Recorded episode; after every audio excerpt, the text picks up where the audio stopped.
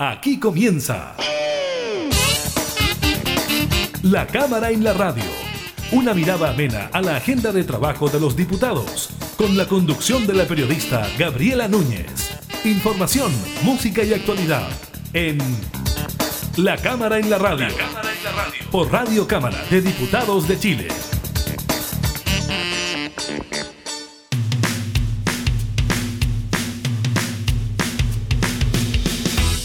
Hola, ¿qué tal? ¿Cómo están? Bienvenidas, bienvenidos a un nuevo programa de la Cámara en la Radio. Estamos junto a ustedes entregándoles información legislativa, datos de actualidad. En el día de hoy les estaremos comentando sobre la vacuna de AstraZeneca Oxford los avances del ensayo clínico de la Universidad de Chile, los más de 2.000 chilenos que ya recibieron la vacuna y la aprobación también por parte del ISP. También estaremos conversando con el diputado Sebastián Álvarez sobre la crítica situación por la que atraviesan las ciudades turísticas del sur de nuestro país, específicamente la ciudad de Pucón, que durante esta semana inició una cuarentena. También estaremos hablando de las suspensiones de contratos que se han registrado a mediados del mes de enero, que superaron el total del mes de diciembre y también el balance que hace Metro de este 2020, donde hubo una baja considerable en el número de viajes. Iniciamos la cámara en la radio.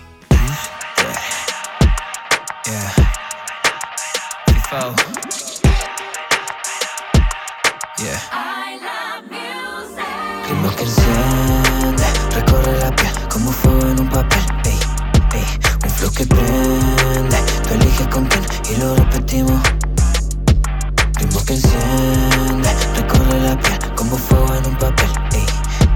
un flow que prende, tú eliges con quién y lo repetimos bien.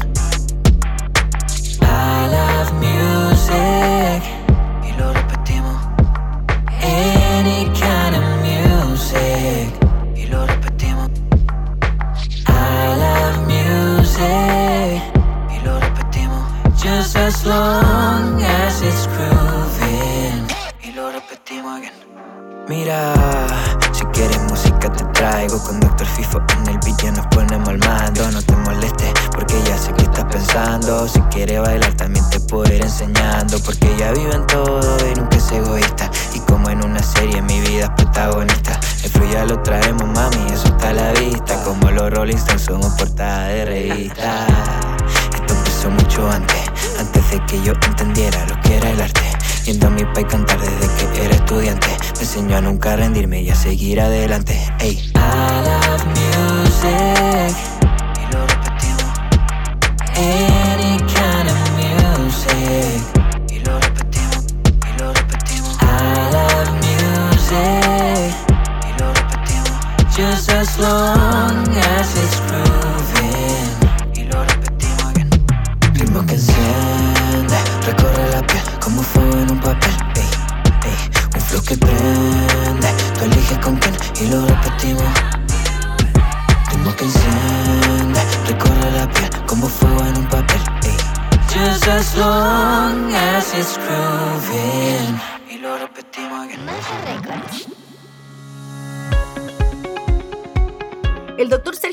Académico de la Universidad de Chile y uno de los investigadores a cargo del ensayo clínico de la vacuna de AstraZeneca y la Universidad de Oxford, dijo que que tengamos una aprobación de emergencia es una muy buena indicación de que todo lo que está saliendo de esa vacuna es positiva. Recordemos que esta vacuna ya recibió el visto bueno del Instituto de Salud Pública durante esta semana. Bajo las supervisiones del doctor Sergio Vargas, el campus doctora Eloísa Díaz de la Facultad de Medicina de la Universidad de Chile logró reclutar a 1.220 participantes del estudio, lo que convirtió al centro en el cuarto de 89 recintos que congregaron voluntarios para el ensayo. En total son más de 2.000 las personas que ya fueron inoculadas en la Universidad de Chile, el Hospital Luis Calvo Maquena, la Clínica Las Condes y un centro en Quillota. Todos forman parte de un ambicioso proyecto mundial con 33.000 voluntarios en todo el globo. Es un estudio bastante rígido en su esquema porque es la única forma de sacar conclusiones válidas, cuenta el investigador del programa de microbiología y micología del Instituto de Ciencias Biomédicas de la Facultad de Medicina de la Casa de Estudios. Las inoculaciones comenzaron a principios de diciembre y el enrolamiento terminó el 29 de diciembre, luego de que se recibiera la orden desde el Reino Unido. Realmente es titánico lo que hemos dicho, dice. Todos los voluntarios recibieron ambas dosis separadas por 29 días. Hasta ahora, las reacciones a la vacuna en usuarios chilenos han sido esperanzadoras. Lo que puedo decir es que no hemos tenido ningún evento adverso relacionado a la vacuna que requiera hospitalización y ninguno que amenace la vida de los pacientes. Sobre la respuesta inmune, los resultados todavía no han sido analizados porque sigue vigente el doble ciego del ensayo, es decir, ni quienes la reciben ni quienes la administran saben si están tratando con la preparación o con el placebo. El equipo reporta sus datos de forma permanente a Oxford y AstraZeneca. Todos los días estamos subiendo las informaciones clínicas que tenemos y todos los pacientes que han consultado por COVID. Eso estamos subiéndolo inmediatamente a los sistemas de información y AstraZeneca hace análisis interinos en forma no ciega. Ellos van guiando esto y en cierto momento lo examinan cuerpos independientes. Al igual que con el proceso de Sinovac, la experiencia de la Universidad de Chile podría ayudar a definir la estrategia de vacunación con esta vacuna. En el análisis de su aprobación, el Consejo de Expertos comentó que existía poca casuística con respecto al efecto en mayores de 55 años, algo en que el ensayo sería útil. Estamos hablando de una vacuna económica, eficaz, con menos eventos adversos y de fácil transporte y almacenamiento. La vacuna que en algún momento fue la más avanzada del mundo arribará en marzo con más de 6 millones de dosis para personas de 18 a 55 años, aunque dependiendo de los estudios clínicos en curso en Reino Unido y en Chile, probablemente el rango etario aumente.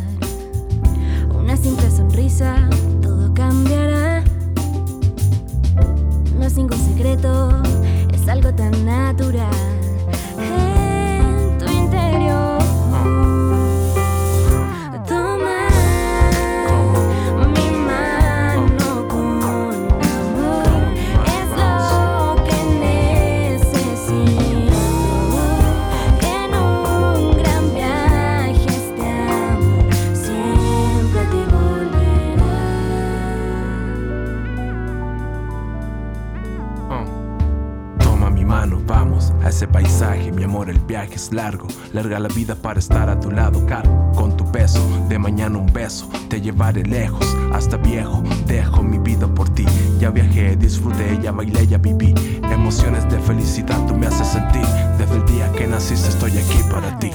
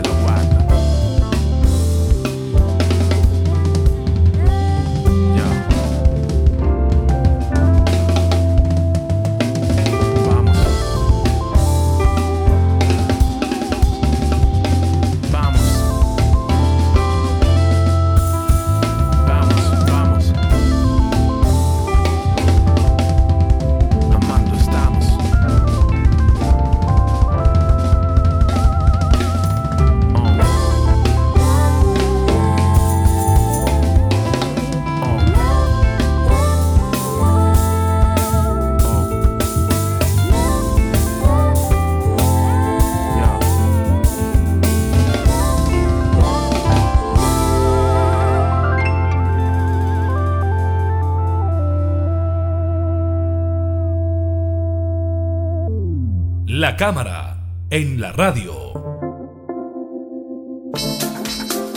Una serie de ciudades turísticas de nuestro país han retrocedido en el plan eh, paso a paso, incluso llegando a estar en etapa 1 de cuarentena. Una de ellas es la comuna de Pucón, que durante esta semana inició una cuarentena generando una serie de repercusiones en el sector turístico, protestas y también temores de que los turistas de Pucón, por ejemplo, puedan llegar a Villarrica generando quizás algún tipo de problema sanitario. Vamos a hablar de este tema con el diputado Sebastián Álvarez, él representa al distrito número 23 en la región de la Araucanía, que incluye la comuna de Pucón, también de Villarrica y muchas otras más. ¿Cómo está, diputado? Muchas gracias por recibirnos. Hola, Gabriela, muchas gracias por este espacio. Justamente como lo dice, nosotros en la región de la Araucanía somos una región turística, una región donde el turismo representa casi el 9% del PIB regional y que lógicamente con esta definición de cuarentena en Pucón, pero también en otras comunas que también desarrollan actividades turísticas, esto viene a ser un balde de agua fría justamente para el sustento de muchas familias que viven del turismo y que es la actividad que en esta época es cuando se logra obtener el rédito que les permite a muchas de estas familias vivir el resto del año. Mm. Sin embargo, esto significa poner en una situación muy crítica a todas las familias para el resto del año. Sí, diputado Álvarez, en virtud de eso, ¿no se pensó anticipadamente en que podría ocurrir algo así cuando desde distintos puntos del país bastaba con sacar un permiso de vacaciones, el C-19, el pasaporte sanitario, y llegar a estas comunas de las que estábamos hablando? Entonces, claro, se podía esperar que hubiese quizá un aumento en los contagios. Mira, Gabriela, aquí quiero ser súper claro. La región de la Araucanía, que es una región que vive del turismo, desde un principio trabajó a través de la Mesa Regional de Turismo y Comercio, donde se agrupan más de 38 gremios, se trabajó junto a la Universidad de la Frontera, que tiene una facultad especializada en turismo, se trabajó en el diseño de un protocolo de destinos turísticos. Este protocolo de destinos turísticos establecía justamente las distintas medidas que tenían que tomar las ciudades, las comunas turísticas para recibir visitantes en la temporada estival como una forma de brindar, entendámoslo así, una ventana para aquellas personas que quisieran ingresar a una comuna turística en el marco de una cuarentena con ciertas restricciones y resguardos. Esto los gremios lo presentaron antes del eclipse, lo presentaron al ministro París en Santiago y esto básicamente considera tres cosas importantes. Lo primero, es que para poder ingresar a una comuna turística, la persona tenía que tener una reserva formal en algún establecimiento de turismo formal registrado en Cernatur, ya sean hoteles, cabañas, hospedajes, no importando el tipo de y la clasificación del tipo de alojamiento. Lo segundo que se pedía en este protocolo de destinos turísticos es que la reserva tenía que ser acompañada de un PCR negativo. O sea, yo tenía que tener mi reserva, tener mi PCR y lo tercero era justamente que en las ciudades turísticas tenían que haber de forma permanente control de acceso. ¿Y quiénes podían ingresar a estas ciudades turísticas? Podían ingresar aquellas personas que tenían un pasaporte, nosotros le llamábamos como un pasaporte turístico, pero para poder tener el pasaporte o este permiso, había que tener una reserva formal, presentar un PCR y ser controlados en los accesos de los destinos turísticos. Esa propuesta que lo que buscaba justamente era entender que no podía ser un turismo masivo, tenía que ser un turismo más controlado, pero darle una oportunidad a las personas del sector turístico de aperturar sus empresas con mayor control. Ellos habían propuesto esto y lamentablemente aquí se, no se consideró lo propuesto en el protocolo de destinos turísticos y se entregó este famoso permiso de vacaciones, del cual yo fui muy crítico de un principio, porque dije que esta era una forma que tenía el gobierno de darle una luz, una esperanza a la industria del turismo sin ningún tipo de restricción y lo peor de todo, para no considerar lo que hemos propuesto que es la ley de rescate al turismo, que eran medidas de foco para el sector y lamentablemente esto terminó siendo, como lo estamos viendo hoy en día, muy perjudicial para muchas ciudades turísticas. Lo que está pasando hoy día en Pucón, hay una situación similar tanto en Iquique, en La Serena, en Pucón, en Puerto Varas, en las ciudades turísticas, esto se está repitiendo. Y lamentablemente, y por eso se han manifestado los empresarios de la comuna de Pucón, esto significa el cierre de la temporada. Diputado Sebastián Álvarez, y el problema no solo se registra en Pucón, donde sabemos los empresarios del rubro turístico lo están pasando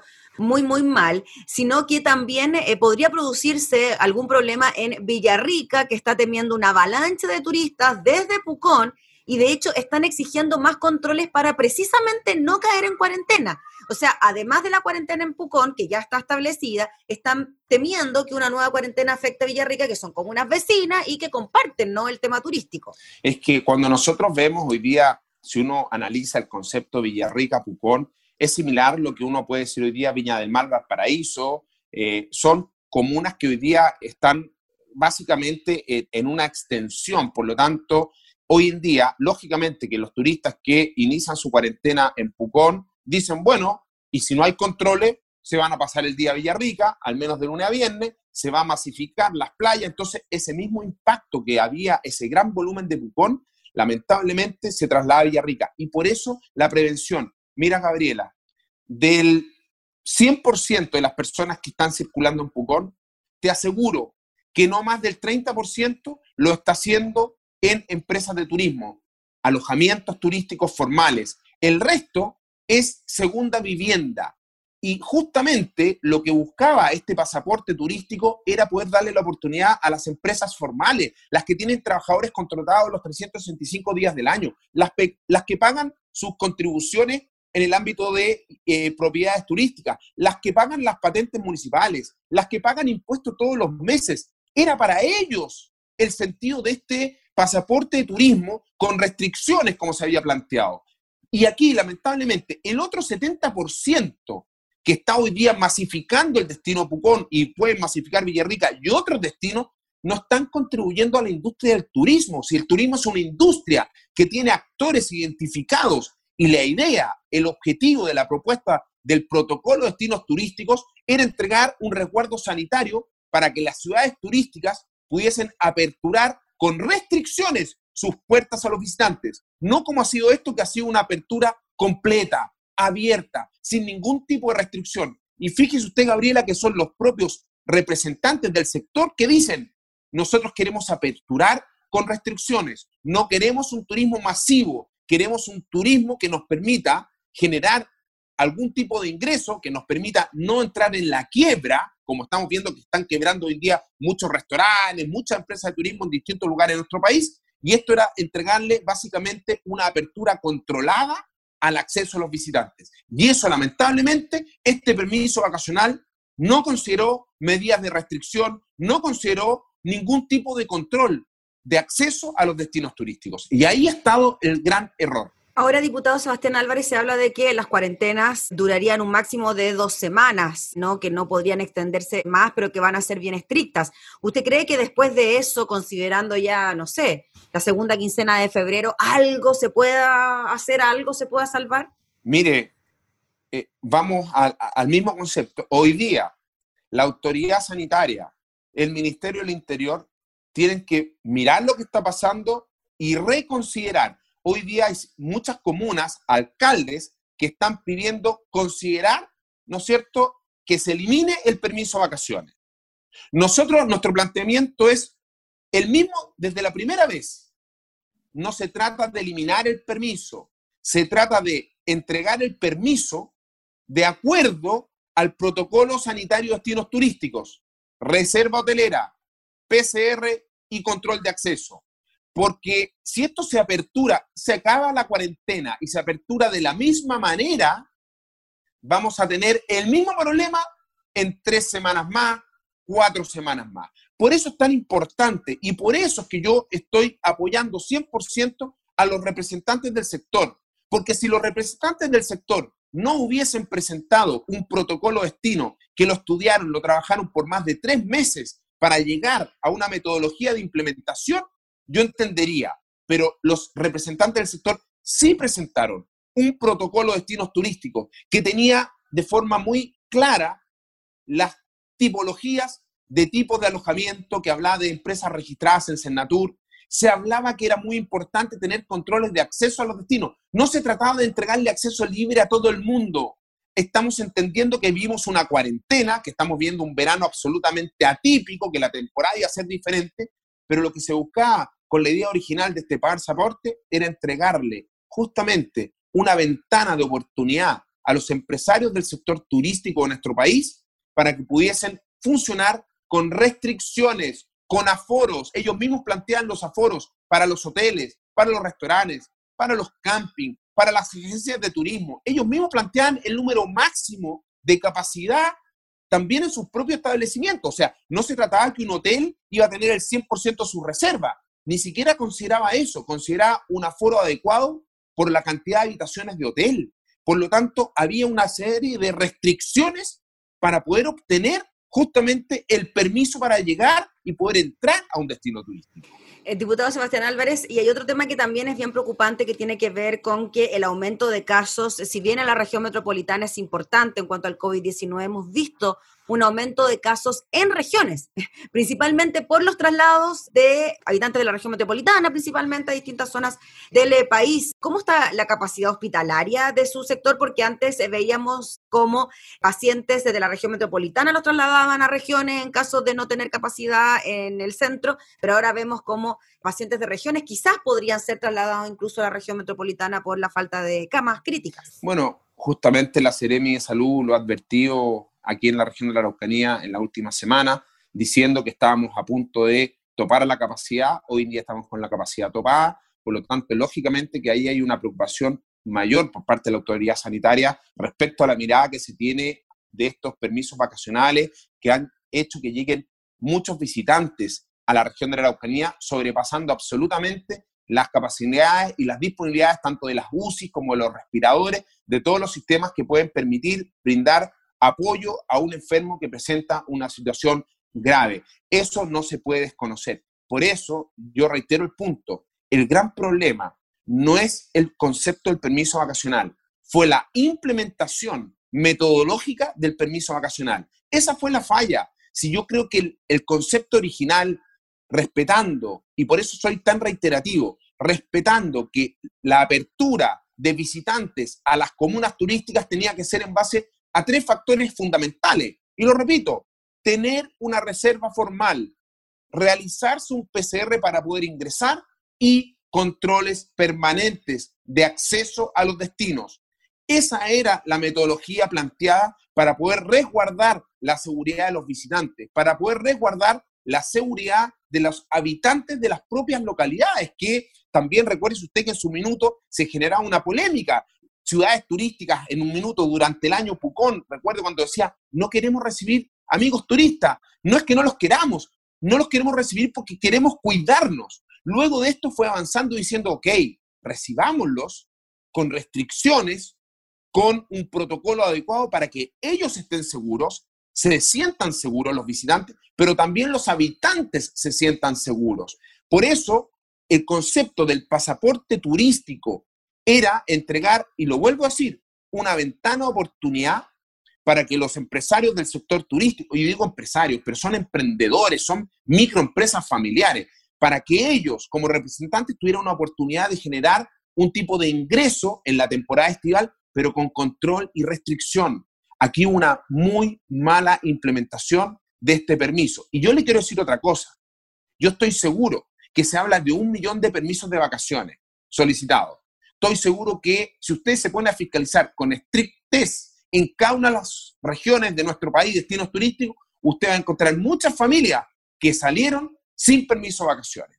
Porque se ha dicho, y, usted lo ve en redes sociales, la gente dice, no hay controles, no hay ningún tipo de control, viajé desde, desde Santiago a Pucón, nadie me controló. Entonces, lógicamente que eso se va generando como un elemento de inconsciencia colectiva por lo tanto, la gente también no comienza a cumplir y a solicitar los permisos como corresponde, y esto empieza a generar un desorden que finalmente se traduce en lo que estamos viendo hoy en día en muchas, muchas regiones del país que están complicadas. La propia región de Valparaíso también hoy día ya están con una luz de alerta diciendo, ojo, ojo, que estamos llegando a nuestra capacidad tope de en los hospitales, ojo, que están aumentando los casos y también ya están hablando de restringir el acceso a los turistas.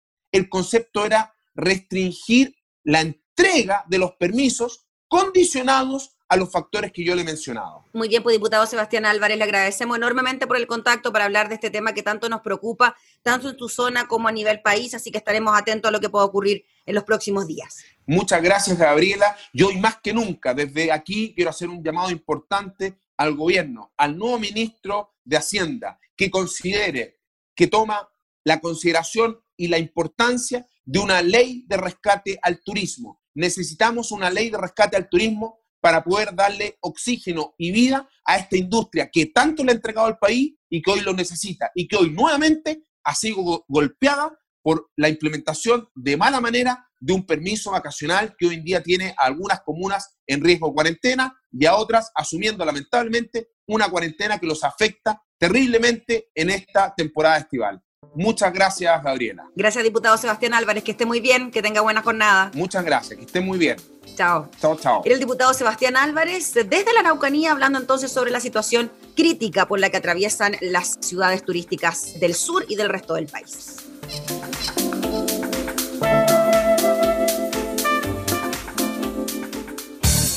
Información parlamentaria, entrevistas, música y actualidad. Todo esto y mucho más en La Cámara en la Radio. La Cámara en la Radio. Con la conducción de la periodista Gabriela Núñez.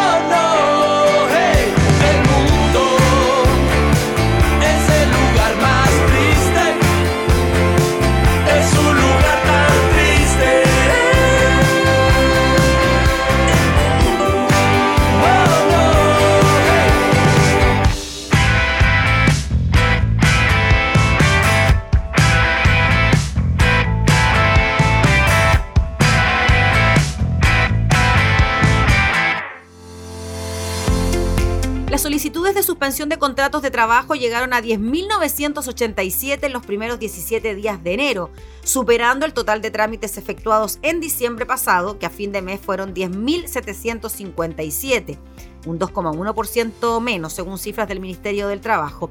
De acuerdo al diario El Mercurio, la cartera vincula estas cifras con el aumento de los casos y por ende con los confinamientos para evitar la propagación del coronavirus, algo que se expuso durante el debate en el Senado por la extensión de la Ley de Protección del Empleo que fue despachada en la víspera. Actualmente las suspensiones con pago en los últimos 31 días llegan a 155 mil, mientras que los contratos en pausa vigentes son 93 mil y al mismo 17 de enero 767.601 trabajadores han sido suspendidos. Sobre el tipo de empresas en que se desempeñaban, el 70,1% integran una MIPYME versus un 29,9% que es parte de las grandes empresas.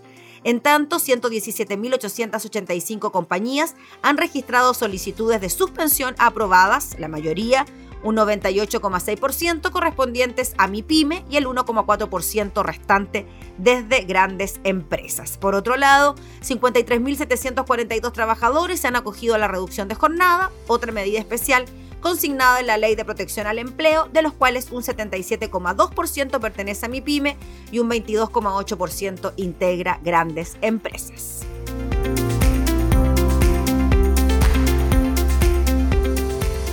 Siempre te creí cuando decías que era fácil olvidar todo pasado, todo lo encadenado. No sé cómo lo haces tú, que no te pesa ni la cruz. Tu culpa se agotado, me queda más que claro fue todo en vano. ¿Y cómo hago ahora para quitarte de mis sueños? Para borrar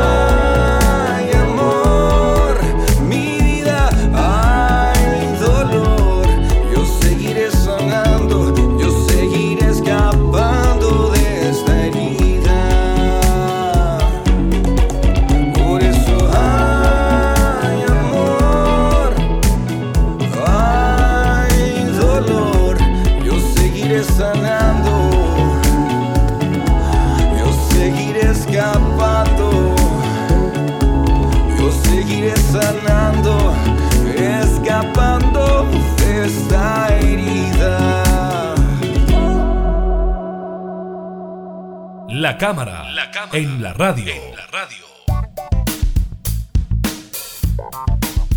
Vamos con información del transporte. Una importante caída de los viajes registró el Metro de Santiago durante el 2020, año marcado por la pandemia del COVID-19. Según cifras del Ministerio de Transportes, el tren subterráneo trasladó a 263 mil millones de pasajeros durante este periodo. En la cifra, jugó un rol trascendente el prolongado confinamiento, periodo en el cual parte de la población estuvo con teletrabajo y no hubo clases presenciales. Así las transacciones en la red bajaron un 62,6% respecto del año anterior, cuando las validaciones, es decir, los pagos con la tarjeta VIP, ascendieron a 703 mil millones, con promedio diario de 2,4 millones de viajes. En 2019, sin embargo, los traslados en metro también habían experimentado un descenso, por factores como elevación en el marco del estallido social y el cierre de estaciones por los daños que sufrieron. La ministra de Transportes, Gloria Hood, explicó que el año pasado, con las extensas cuarentenas, se adoptaron nuevas formas de realizar las rutinas comunes y habituales. Citó como ejemplo que los establecimientos educacionales adoptaron las clases de manera digital todo el año y solo en algunos casos tuvieron modo presencial.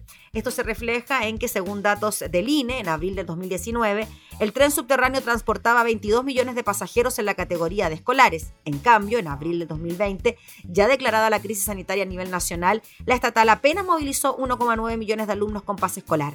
Con todo, la ministra Hood detalló que la compañía tuvo su peor mes en junio pasado, cuando la mayor parte de las comunas capitalinas estaba en confinamiento, pero tras la desescalada se logró una leve recuperación. Así, a inicios de noviembre pasado, la red por primera vez pasó los 6 millones de transacciones.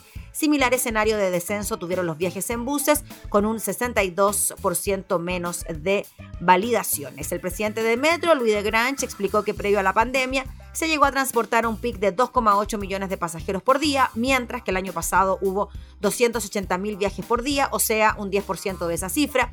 Y en diciembre pasado se movilizó un pic de 1.490.000 personas, lo que a su juicio refleja la drástica baja de pasajeros. Si es que se podrán recuperar los viajes en metro, el director del metro señaló que hay que ver cómo evoluciona la pandemia. Confiamos en las medidas de las autoridades como la vacunación masiva y el buen comportamiento de las personas para que ayuden a superar la crisis, pero no es fácil prever qué ocurrirá porque hay nuevas formas de trabajo y de desplazarse.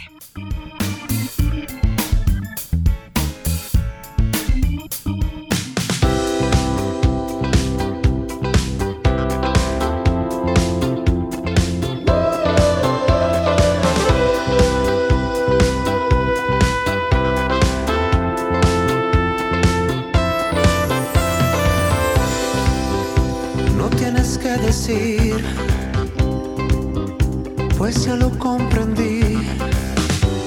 Sé que te alejas y debo quedar sin ti. No te preguntaré, pues yo me lo busqué. Mía es la culpa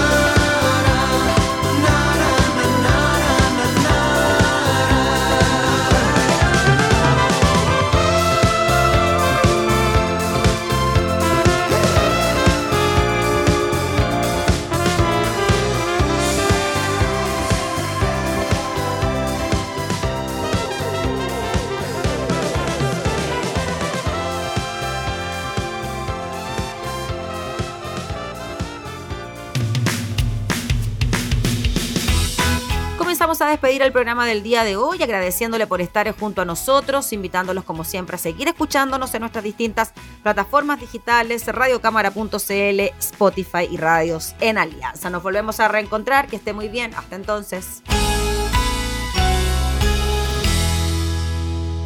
Hemos presentado La Cámara y la Radio. Una mirada amena a la agenda de trabajo de los diputados. La Cámara en la Radio, con la conducción de la periodista Gabriela Núñez. Información, música y actualidad en Radio Cámara de Diputados de Chile. Acercando las leyes.